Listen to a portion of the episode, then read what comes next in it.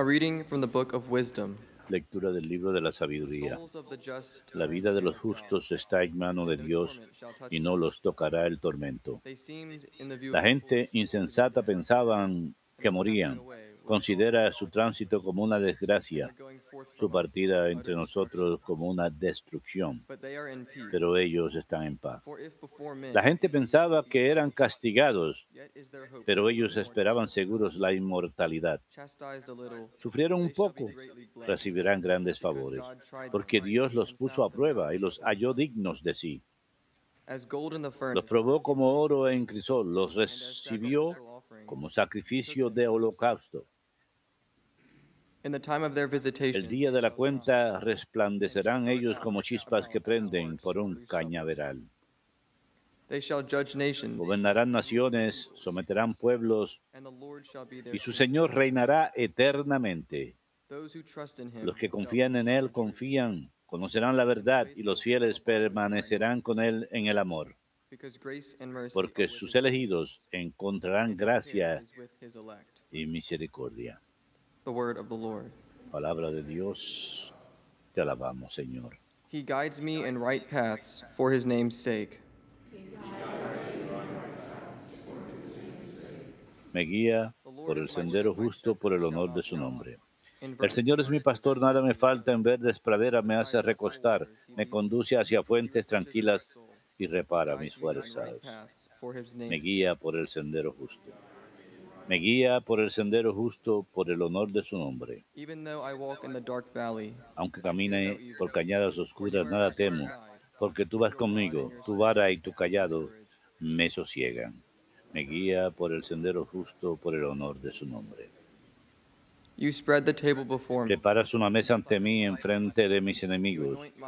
Me unges la cabeza con perfume y mi copa rebosa. Me guía por el sendero justo por el honor de su nombre. Tu bondad y tu misericordia me acompañan todos los días de mi vida y habitaré en la casa del Señor por años sin término. Me guía por el sendero justo por el honor de su nombre.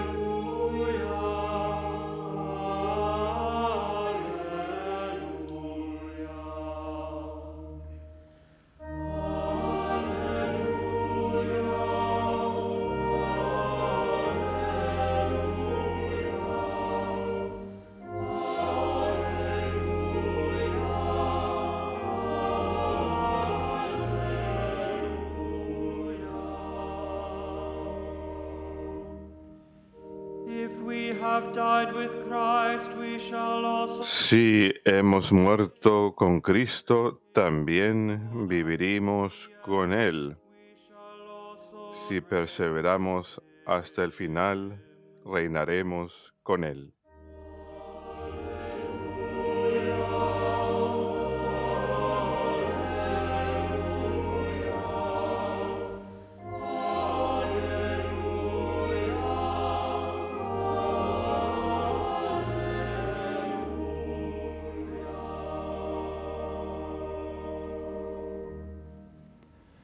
Dominus vobiscum. Lectio Sancti Evangelii secundum Ioannem.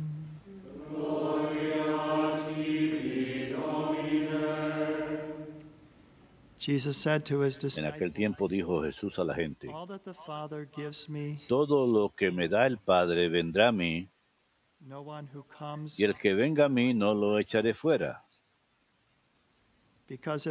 porque he bajado del cielo no para hacer mi voluntad, sino la voluntad del que me ha enviado.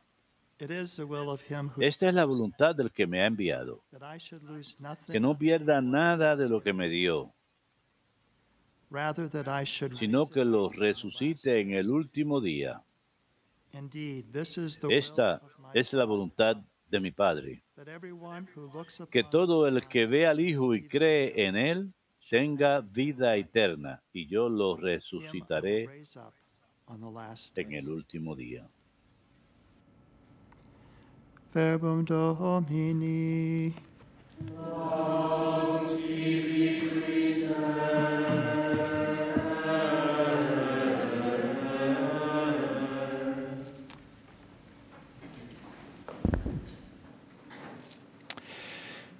If you don't get the daily emails Si no reciben los correos electrónicos eh, diarios del Registro Nacional Católico, nuestro periódico, les recomiendo mucho que se suscriban porque siempre hay artículos inspiradores relevantes a lo que la Iglesia está celebrando.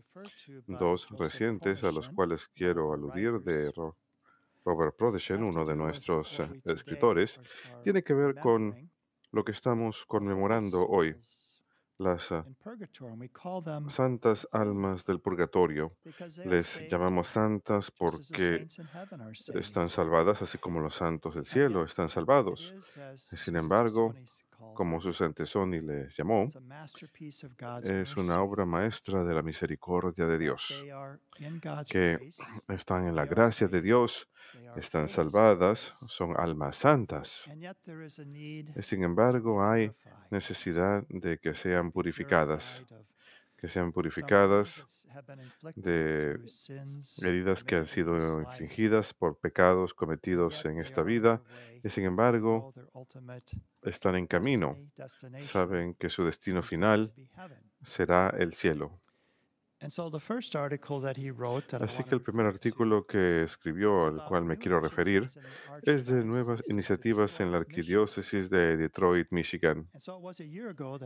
Hace un año, Susan at estaba ofreciendo una conferencia en el Seminario del Sagrado Corazón acerca the del purgatorio, la iglesia olvidada o la doctrina olvidada. uh, y el vicario el padre Day, quien estaba ahí, el vicario de la diócesis, inspired to begin quien something se sintió inspirado para iniciar algo en la diócesis con el arzobispo, que el arzobispo apoyó una nueva souls. confraternidad para las santas almas. Así que on noviembre pasado, en la fiesta en la memoria de las santas almas, encouraged inauguró y animó a las personas a que se vinieran a esta confraternidad para las santas almas, para que recen en especial por las santas almas. Así que se reunían una vez al mes específicamente para rezar por las santas almas, pero también cuando les fuera posible ir a funerales católicos para que recen por cuenta propia por el descanso de las almas de los fieles difuntos.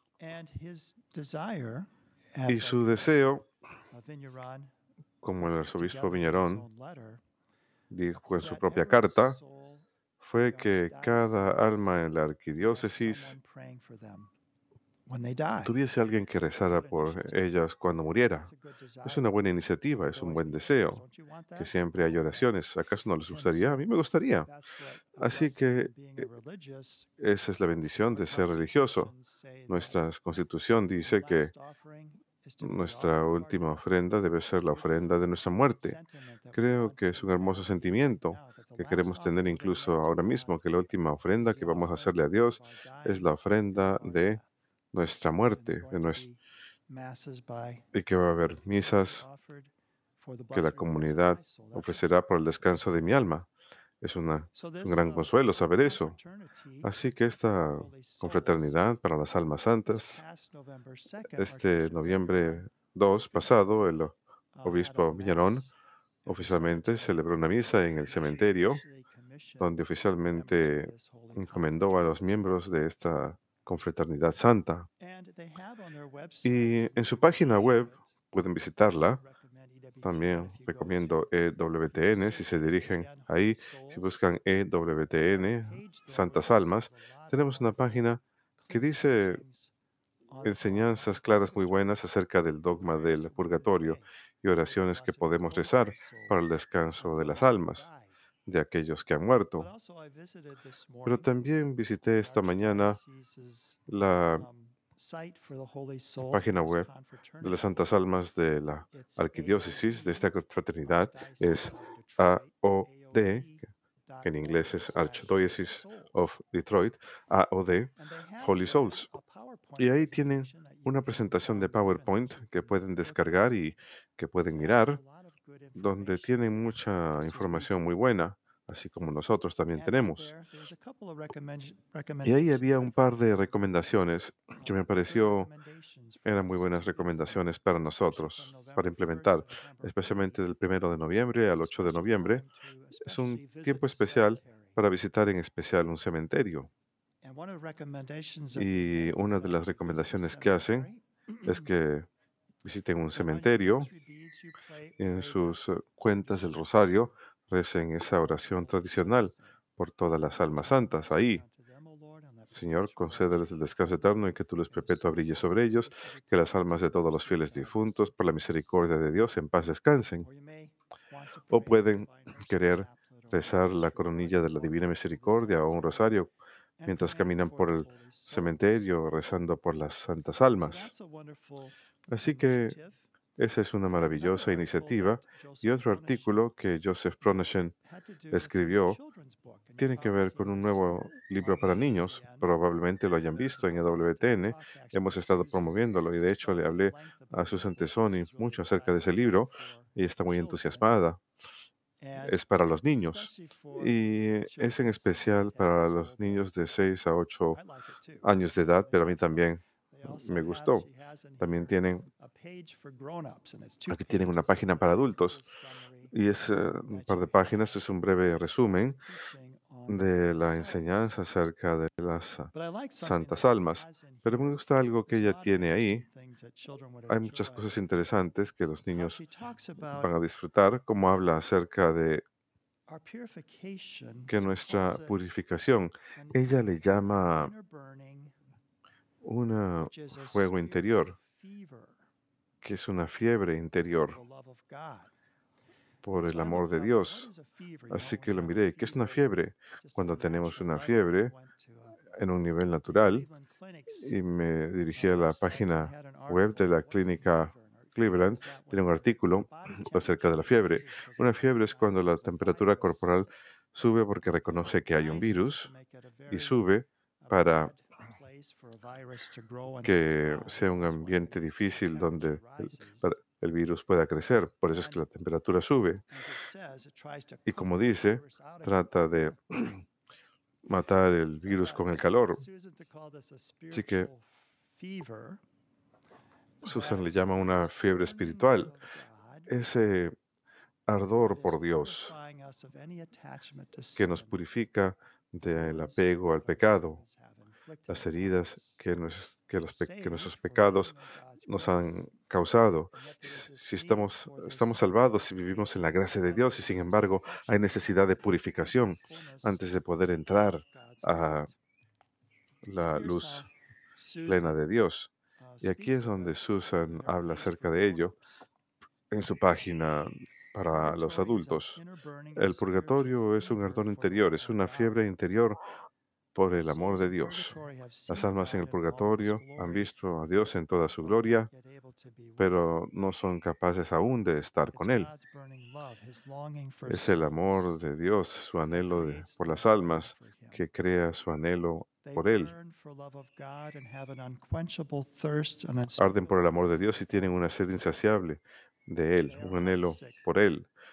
Sus corazones lo anhelan porque Él es la realización de todos sus deseos. Así es, así es como podemos entender ese anhelo por Dios. Sin embargo, se dice de esas almas que conocen su necesidad de purificación, saben quieren ser purificadas para quedar libres y poder ingresar a la vida plena con Dios. Y existe ese vínculo de caridad que tenemos. Las almas en la gloria, los santos, las almas sufrientes en el purgatorio y las almas en la tierra, la iglesia militante, que hay un lazo de unión que tenemos en Cristo, ese vínculo de caridad. Permanecemos en Cristo. Las almas en la gloria, las almas que están sufriendo aquí en la tierra, lo que nos une es el amor de Cristo. Así que podemos ayudarnos unos a otros. Los santos nos ayudan a través de su intercesión.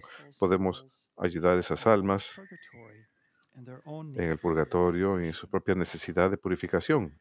Y en ese libro, Susan habla acerca de que ella tiene gemelos, niño y niña, y hay una pareja mayor, y se hicieron amigos de ellos, así que aprendieron a ser amigos para siempre. Cuando rezamos por esas santas almas y las ayudamos para que lleguen a la luz de la gloria, nunca se olvidan de ello, nunca se olvidarán. Nos ayudan con sus oraciones se convierten en nuestros amigos para siempre. El catecismo incluso habla acerca de esta realidad, de que nuestras oraciones por ellos hacen que su intercesión por nosotros sea eficaz. Un par de palabras aquí. Y esa es una cita que me gusta en especial de Santa Teresa, cuando pensamos acerca de que sí, el purgatorio es una obra maestra de la misericordia de Dios y queremos rezar por las santas almas, queremos recordarlas en nuestras oraciones, en especial durante este mes de noviembre. Pero ¿cómo podemos pasar por nuestra purificación aquí y ahora? Me gusta esa cita de Santa Teresa. Ella dice, Dios, ¿cómo purificaría en las llamas del purgatorio almas consumidas en los fuegos del amor divino? Ella está diciendo que si uno ya está ardiendo con amor divino en la vida de uno, eso ya está logrando la purificación de uno. Aquí en la tierra, uno ya está ardiendo con el amor de Dios y eso lo está purificando a uno aquí sobre la tierra. Y el catecismo nos da también un consejo útil acerca de cómo podemos evitar el purgatorio, cómo podemos ser esas personas que están encendidas con el amor de Dios. Este es el número 1473. Mientras que soportamos pacientemente los sufrimientos y tribulaciones de todo tipo, o sea, ser pacientes en los sufrimientos que marcan todas nuestras vidas, las pruebas que marcan todas nuestras vidas, seamos, pacientes. Cuando llegue el día y pacientemente soportamos la muerte, a menudo creo que ese proceso de morir, que es parte de nuestra purificación, puede ser nuestra última ofrenda, como ya lo he mencionado. Enfrentándose serenamente soportando pacientemente los sufrimientos y las pruebas de toda clase y llegado el día, enfrentándose serenamente con la muerte por aceptar como una gracia estas penas temporales del pecado, debe aplicarse tanto mediante las obras de misericordia y de caridad como y una obra especial de caridad es orar por los vivos y los muertos. El arzobispo Viñarón, en su carta acerca de la confraternidad, dice que la vida cristiana está basada en el amor y que una de las maneras en que vamos es rezando tanto por los vivos como por los muertos. Esa es una obra de caridad, que uno debe esforzarse por obras de caridad y misericordia. Por supuesto, esto significa también las obras corporales y como mediante la oración y las distintas prácticas de penitencia, a despojarse completamente del hombre viejo y a revestirse del hombre nuevo. Así que no es una doctrina basada en el temor, como señala Susan, sino más bien es una obra maestra de la misericordia de Dios, que estas son almas santas, están salvadas, así como los santos en la gloria están salvados. Su destino final es el cielo. Y sin embargo, en esta obra maestra de la misericordia de Dios, con esta fiebre espiritual, están siendo purificadas, están siendo sanadas, están preparándose para esa vida de gloria. Así que durante esta vida practiquemos estas obras de misericordia orando, orando tanto por los vivos como por los muertos. Esforcémonos, como Santa Teresa lo expresó, por ya estar ardiendo con el amor de Dios. Eso va a llevar a nuestra propia purificación y estar listos para el cielo.